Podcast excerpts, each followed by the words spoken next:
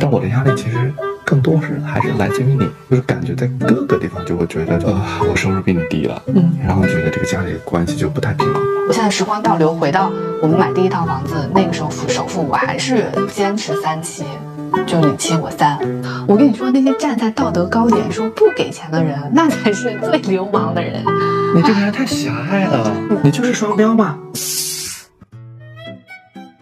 大家好，我是西西，今天是久违的我跟 Eric 的睡前聊天。昨天是二零二二年十二月三十一号，是我跟 Eric 结婚六周年的纪念日。前段时间我们看到了佳佳做的睡前十问，今天的视频我会围绕着法律、性、生育、经济等多个维度。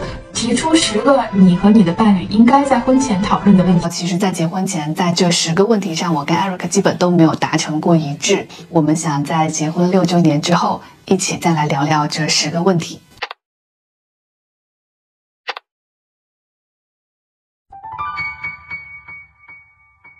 是冲突和矛盾的集中点经常是出现在结婚之前，具体又表现在彩礼和婚礼仪式这两个方面。要不要彩礼？我的主张不要，我的父母呢选择要。农耕社会，女人生的孩子其实是给一个家庭添加的额外劳动力，这个孩子可以种田干活，彩礼就是相当于男方出钱购置了生产资源。同时，在过去呢。我们有的是一夫多妻制，也就是说，一个适龄的女性，她是一种稀缺的资源，男方呢因此要出这个钱去抢占这个资源。同时，在过去，一个女孩子结了婚之后呢，是不会随随便便就往自己的娘家跑的。那么，女方的父母要一笔钱来弥补自己失去女儿的损失，还算是合理的。但是我会觉得，现代社会孩子不是拿来种田的。其次呢，在我国现在实行的是一夫一妻制，而且现在女孩子如果想要回家照顾老人，这也是非常普遍的现象。我用现代的眼光去看这个传统，会有一定的疑惑和不解，质疑它的必要性。觉得结婚男方应该给女方彩礼吗？可以说两个，一个是彩礼，一个是买房子的首付。彩礼如果是爸妈要的话，仍然是可以要，最后还是会回到女方手里嘛，放到两个人公有的池子里，或者是还给对方都行。就是它是一个满足父母的需求，但实际上在两个人之间没有实际的意义。彩礼确实它是一个很过时的一个东西嘛，技术。如果在农村，说不定也不过时。但在农村，说真的，也不是说嫁完之后就不能回去放假。不，就就肯定跟城市还是有区别的。女女性还是要更多的去服侍公公婆婆，照顾那一大家子，而且有非常重的生育任务。而且还有比较高的家暴概率啊！你要的彩礼越多，我是一个女性就觉得我靠，那我混后的坑就越大了。对，是彩礼要的很高的地区，很多女性她现在宁愿去县城去城里打工，她也不愿意就是拿那个，因为那个钱农村很多人拿了也是给父母嘛，或者给哥哥弟弟，大家都知道怎么选择是对自己最好的。对，但反而现在在城市的一些父母还是有这套习俗的，可能是互相之间的一些面子，对就说哎，我家女儿彩礼多少钱？因为他是好量化，他彩礼给了三百万，是不是就证明对方是个大户人家的？还有一方面是女孩本身也会想，你有足够爱我，你才会付那么付出那么多努力，准备好婚房给我，然后在房产证上加我的名。直到现在为止，我都认为我们第一套房子首付。呃，你多付我少付是应该的，因为这里面涉及到一生育补偿，一定要女性通过自己的身体去生孩子。第一个方面是身体上的伤害，第二个方面是社会关系上的伤害，就是那一年包括工作，就是你跟这个社会发生关系的所有事情，其实都会陷入停滞。这个是一定要给补偿的，也不能完全说因为你付出了更多的代价去养育，所以这就是完全的补偿。那个不一样，因为养育是因为你更想要孩子，而且你也享受了更多跟孩子的亲密关系嘛。我现在时光倒流回到。我们买第一套房子，那个时候付首付，我还是坚持三期，就你七我三，还是要弥补一部分的损失的，主要是来自于生育。这个损失可能以彩礼的形式付出也可以，以房子首付什么多出一点这种形式都行，两个人就再去协商。我比较认可的是女性在怀怀孕这个事情之上，她的付出比我结婚之前想象中的代价要。还是很大的代价。还有另外一点，就是我作为丈夫，他的本身的认可、理解以及给他的情绪价值，也是同样重要的。嗯，不能说我给你一百万，你给我生个孩子，明白吗？确实，就是在这个弥补里面，肯定也包含了情感价值吧。你不能把它推演到一个极端，说他只需要通过钱去解决。人又不是傻子，如果没有情感价值，那个女的怎么可能会去怀孕呢？就如果她有的选，当然在极端情况下她没得选，她必须生这个孩子，那得她说她要不要那一百万，她肯定要。反正还是那句话，我们都不是傻子，男的也不是傻子，女的也不是傻子。为什么？我觉得现在愿意进入婚姻的人越来越少。之前很多人进入婚姻是为了生孩子嘛，但是现在非婚生子会马上放。放开，另外一个就是你稍微有点钱，你进入婚姻之后你很不安全，你很容易被别人一半就分走了，对吧？其实如果你站在一个男性的角度，现在也是一样的。你为什么要结婚呢？对吧？对啊，我为什么要结婚？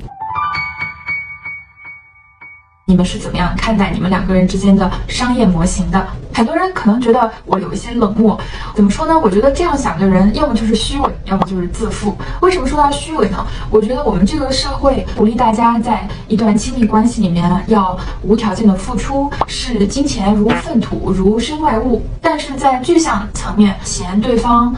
不工作不赚钱的，嫌对方赚钱少的，或者埋怨另一方花钱呃不知节俭、大手大脚的，去暗地里面计较房子写了谁的名字的，这种情况太多了，咱们就别装了，累不累啊？那我说他自负呢，是因为我认为婚姻不应该讲好经济问题的人，可能低估了一个人或者他自己斤斤计较的这个能力。经济学当中的理性人假设是一个比较普世的假设，我并不觉得在进入婚姻关系之后，我们每个人就从理性人变成了圣人。谈论经济问题啊，确实不太容易，谈钱伤感情也是真的。但是我觉得，基于我们刚才对公平的理解，不谈钱更伤感情。两个人结婚真的很像合伙开公司，你们初期买房子、买车等等，就像你们的初始资金投入。但是和纯商业逻辑不一样的是，你的长相呀，你对这个家庭时间上上的投入啊，这些东西非常难以量化，所以客观上的公平比较难以达到的。我们要追求的是感知上的公平，所以这个就非常需要你们两个人。去深入的沟通，具体的问题可以是：如果你们两个人要买房子的话，你觉得首付应该由谁来出？你是否觉得家庭以后的开销应该遵守 A A 制吗？觉得可以 A A 制的扣一，觉得不应该实行 A A 制的扣二。啊，第六个问题也是谈钱的哈。在这个问题上是有变化的。当我的收入还没有到达我的财务安全线之前，我还是需要从这段婚姻里面去得到财务上的好处的时候，我会非常在意我们在财务上是不是 A A，然后首付谁来出，谁出的多。但是当我的财务水平达到了我的安全线之后，你的逻辑会变成：如果你拥有了这样的财务能力的时候，你是一个人过更好，还还是有一个伴侣会更好？你的答案就会是有一个伴侣会更好，因为他会。照顾好你的生活且提供情绪价值，你的选择就不会再 focus 在竞争关系，就是究竟是你付出的多还是你伴侣付出的多？你那个时候的选择就是，当你有这个财务能力的时候，你究竟是一个人生活更好，还是两个人生活更好？我跟你有类似的，就是我记得我们俩刚在一起的时候，我自己也会给自己很大的一些压力。我记得我们当时定的一个目标是每年的收入要增长百分之多少。然后我们什么时候要存款达到一百万？前几年吧，我们两个人确实在工作上还是蛮拼的。他两个人合伙开开公司嘛，就是想到的第一件事情，还不是说你占多少股份，我占多少股份，而是把这个公司的整个蛋糕做得更大，嗯，是吧？其实说真的，你们两个人除了，咱可以认真聊吗？好，可以啊。嗯。看 Apple Watch 的消息通知。如果说你们两个人就是为了追求最大的自己的个人的发展，那他走入一段婚姻干啥呢？那另外一点，我两个人里面肯定有一个收入更高的，嗯，还有一个收入更低的，嗯，在中国吧，嗯，大多数家庭可能男性的收入可能相对高一点，对吧？对于收入低的那一方，我觉得给自己要留两个线吧。第一个底线就是你的收入要能够养得活你自己，也不是说你一定要出去工作，就是你随时在这个劳动市场上，你的价值应该能够养养得活你自己。你离完婚之后，你连自己都养不活。是吧？啊，对，我觉得如果你如果这样子的话，你在这段婚姻里可能会很被动，你的定价就只能由对方了。第二个底线就是说，收入低的那一方，你的收入能够维持家庭的生活质量不变，这样的话，你会给对方一种安全感。嗯，因为你就可以随时做好那个补位嘛。如果另外一方他没有工作了。你的收入也可以维持这里面的生活质量不下降。如果达到的这第二条线的话，我觉得当然那就那就更好了。但我就如果达不到达到第一条线，我觉得也是 OK 的。那收入高的那一方，不要觉得因为你收入更高，所以你这付出就是真的就是更多的。要认可，比如说像家务劳动，对情绪价值，以及你给家人的时间的陪伴，对对，那这些东西相对而言，你投入在家庭里面。你的时间和精力是吧？你就肯定是更少的。然后另外一点，那你你可能确实要想着我怎么样能够在那有限的时间里面，去提高我们相处的这种陪伴的质量嘛。是不是高的那一方也要去有这么一个意识吧？如果升职意味着夫妻要分隔两地，你们会怎么选？如果在经济条件允许的情况下，你们更喜欢买经济适用车还是豪华车？这一类的潜在的冲突，我把它归类为我们对于成功的定义并不一样。如果在这些方面没有达成一致的话，可能会觉得对方不思进取，也可能会觉得对方特别的物质、特别的俗气。中国主流的成功的定义，一般是你所展现出来的经济实力和社会地位。一个公司的高层会比家庭主妇更加成功，开奔驰的会比骑共享单车的更加成功，住别墅的人会比住公寓的人更加成功。但是随着文化和社会的发展，我们现在对于成功的定义更加的多元了。所以你和你的另一半可以讨论一下。你们对于成功的定义是一样的吗？具体问题可以包括：你能够接受另一半在赚钱这件事情上持躺平的态度吗？在个人的职业发展和家庭责任之间，你会做怎样的取舍？你能接受另一半在赚钱这件事情上持躺平的态度吗？我可以说一个，我觉得过去一年婚姻里面一个最感动的瞬间，是你记不记得当时你的岗位出现了一些问题嘛？嗯，中间还换岗什么的嘛？嗯。所以当时我就安慰你，我说你不用着急，你可以不工作，你就安心的在家休息。说出这句话的时候，我就觉得很感动。我觉得这是我自己的成长，这不像不像是以前的学习系。对，以前我会非常要求我的另一半在财务上，或者说在社会地位上，在职位上，在成功上的进取的姿态，是带着经济的眼光在看待这段婚姻，但。我觉得那天，我当时心里真实的想法是，你可以两年不工作，就是我对自己的判断，我觉得可以支撑，就是一年到两年嘛，全部的经济责任，我觉得是没有问题的。但是你说你要一直做全职爸爸，我可能也还没有做好完全的准备。你在比如说社会地位上的落差等等，你会受不了，你心里的落差又会转移到我身上。我当时心里的真实想法，我嗯，就我愿意让你得到这个休息的机会。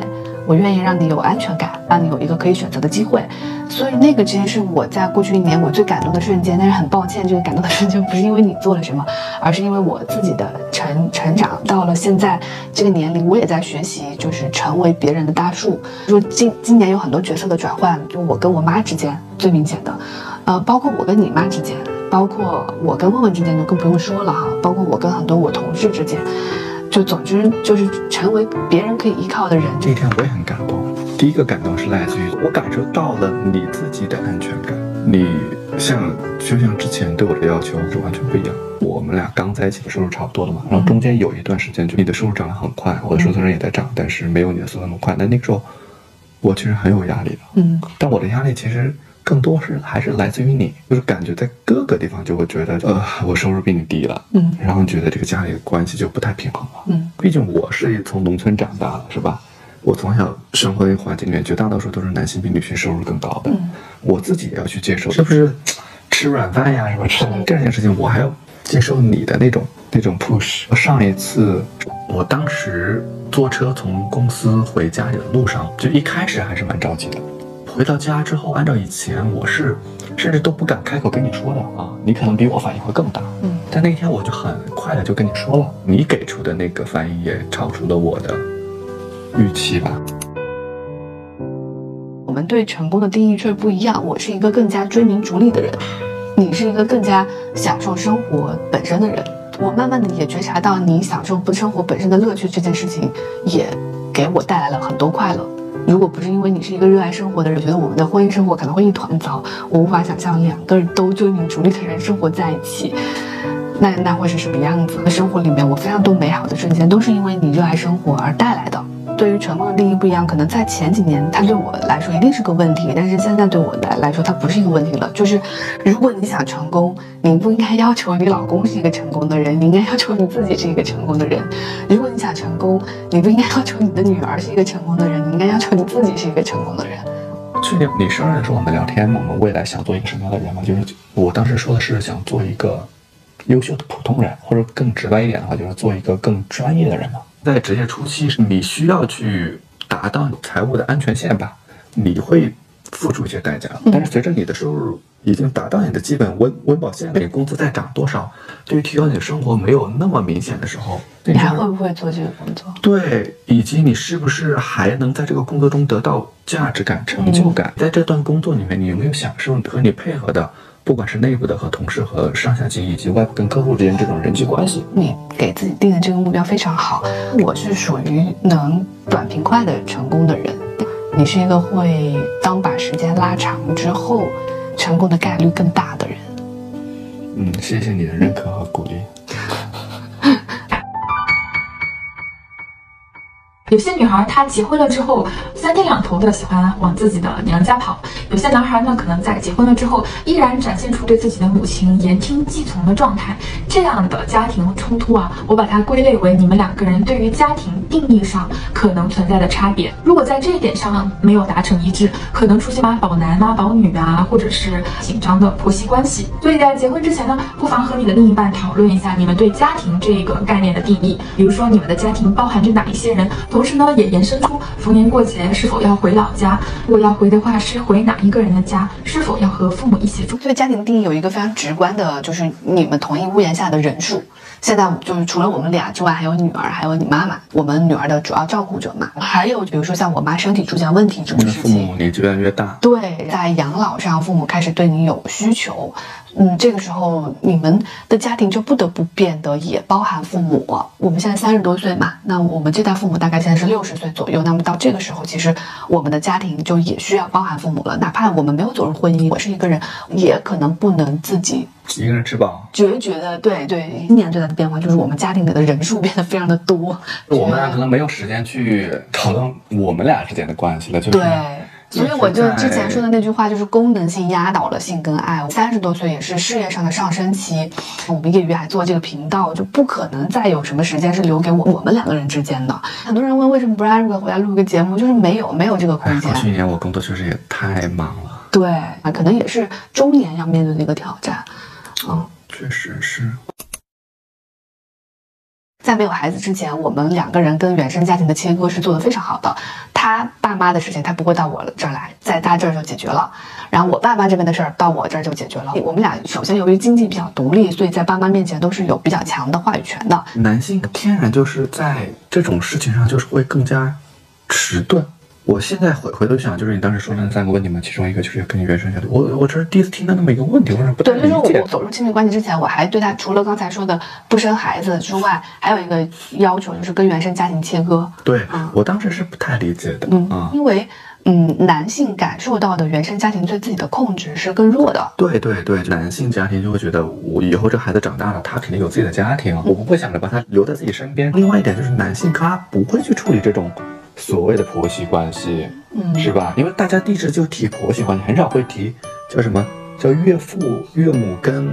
跟女婿的关系，对，就是你自己试了一下，是不是觉得其实也不对，这也就跟婆媳关系一样复杂，关系也非常一样复杂，非常的复杂。因为在之前的社会，就是更多的是女的去到男方家，所以更多的是媳妇儿的角色跟婆婆之间的关系。但是你看，我妈生活在这里，马上就有女婿跟岳母之间的关系，这个关系也是非常复杂跟非常微妙的。文化作品、影视剧里面看到。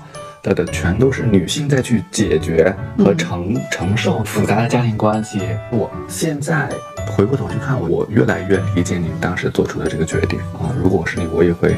做出这样的一些决定吧。因为你是呃农村出来的，所以你爸妈其实没有那么有权势。我从小地方来到北京，我我假设我找了一个北京当地的，那么你可想而知，他爸妈站在我面前的那种权威和想要介入我的生活的意愿，那么这是我绝对不允许的。这其实是当时我走入婚恋的时候，也是我经过深思熟虑提的一个条件。当时很容易出现的情况，就是我可能找了一个大城市的男孩子，外来女跟本地男是很容易的结合。举个最简单的例子，他的父母一定会说。你去考个北京市的公务员吧，他可能就有这样的关系，因为他们家反正对他们家房子可能也准备好了，然后他们家还在这里有点关系，有点社会资源，他本能的他就不需要你再去发展自己的事业，因为他会觉得这个好带孩子，对吧？这这其实也很能理解。当时我也有这种相亲的经历，所以我就觉得哇，这个介入是我觉得不能忍受的，我对这段关系要付出的代价，那个是突破我底线的，因为我的自我可能就。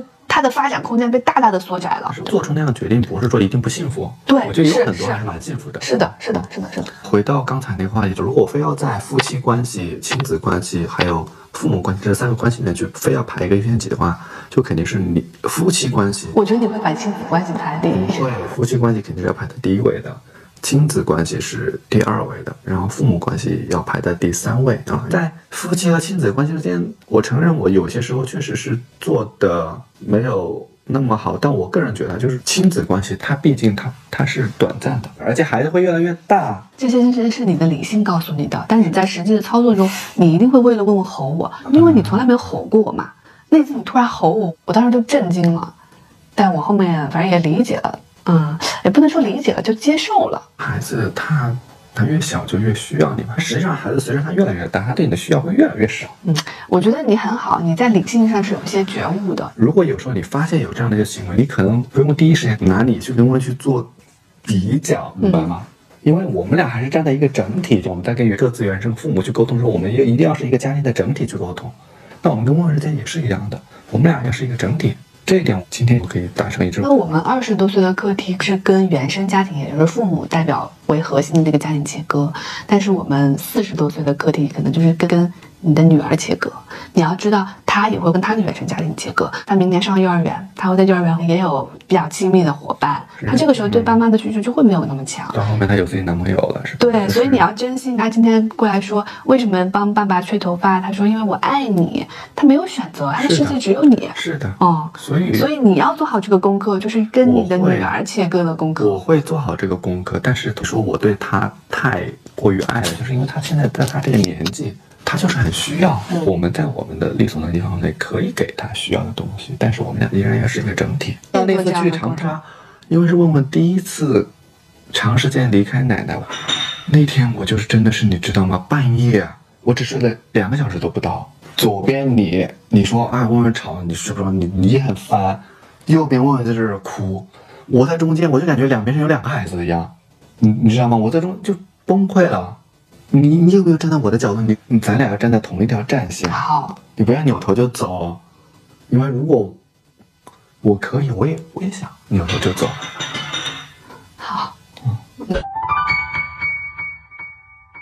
我在日本的时候会发现有一些清洁产品，它在包装上依然会印着女性的形象，比如这样的。但是在英国的时候就从来没有看到过这样的商品。如果是用来清洁马桶的，就印一个马桶；清洁厨房的就印一个灶台。那么我现在要抛出的问题是：你们对于各自在家庭当中扮演的角色，你们各自的分工，你们的看法是一致的吗？因为我们的传统是男主外女主内，但是现代女性更多的参与到职场活动、经济活动当中，这样的改变也是实实在在在发生的。所以呢，对于那些不想成为家庭的经济收入唯一来源的人来说，可以讨论一下两个人是否都可以出去工作，那出去工作之后，家务应该如何的分担？结合我们前面说到的这个养育的问题，可以讨论一下，如果你们打算要孩子的话，是谁来承担这个养育的责任，以及在孩子成年之前的十八年里面，在各个时间段你们的分工是否会发生一些变化？我们家的方式就是最主要的是由你妈妈来承担，无论是养育孩子还是家务。当然，家务上面你承担的也很多，在这个过程当中，你妈妈能得到了还不错的经济收入。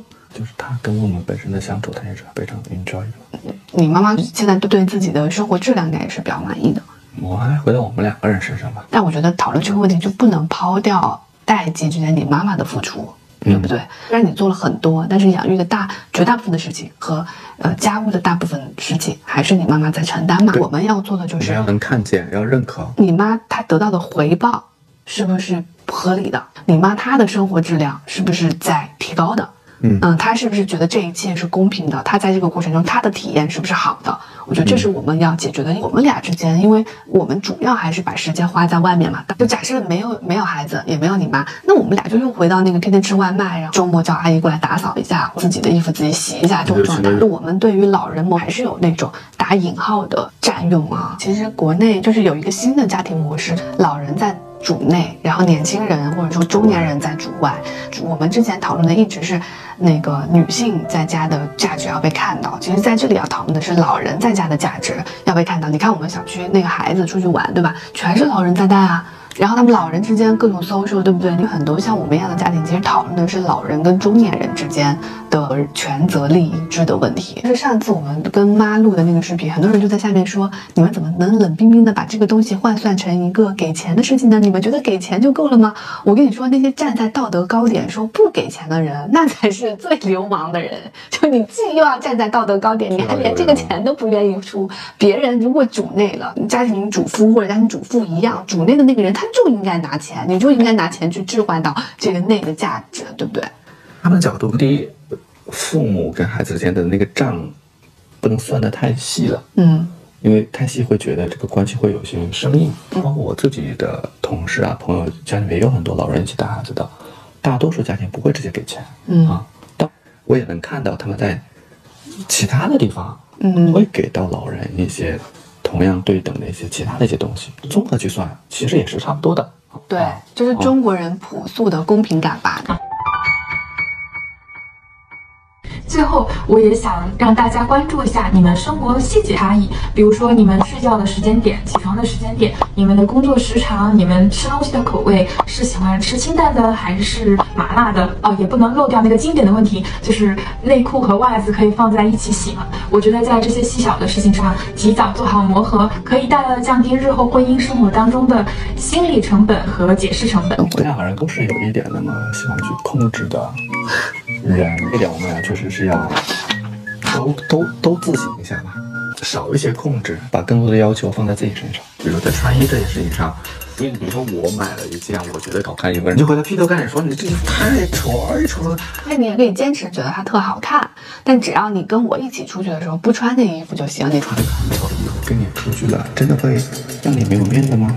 会，我不希望你跟我一起出去穿得太丑。我可以出去，对，那你也可以。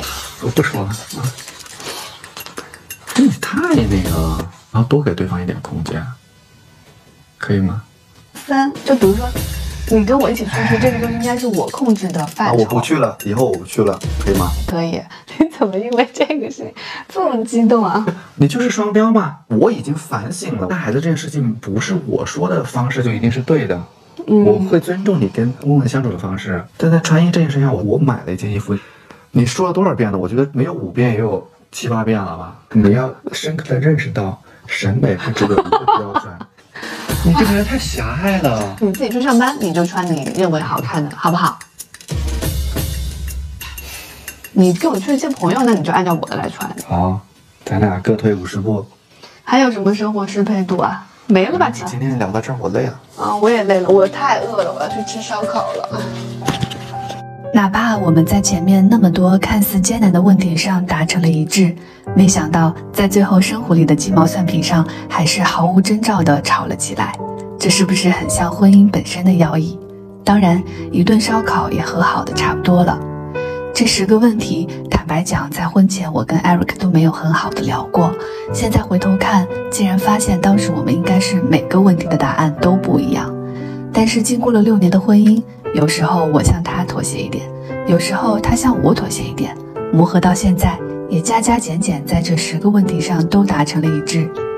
我非常鼓励大家在婚前就这十个问题好好沟通，但我想沟通的结果并不是一定要完全一样，而是我们彼此坦诚的知道对方的想法，并能有所理解，同时保留变化的可能性，而不是过于清晰的 yes or no。而在仔细的思考这十个问题的过程中，我惊奇地发现，如果时间倒流，我未必会一头扎进婚姻里，用向主流社会交卷的方式逃避了很多自省。在这一点上，我没有佳佳那么强大的对自我的确认，但婚姻六年又改变了我很多。家是港湾，这个由 Eric、老陈和问问组成的家，变成了我生命里温柔的网。这种改变和治愈，有时候竟又是由一种已经处于婚姻中，所以不得不改变的无奈促成的。当我离开这个世界的时候，我会因为在这段婚姻里如此真实的被看见而感谢我的生命。这段婚姻里，我得到的要比我付出的多得多得多。所以，人生和婚姻都很复杂，接受变化，保持坦诚，有离开的底气，也有享受此刻的爱的专注。我们一辈子都是爱的学生。结婚六周年快乐！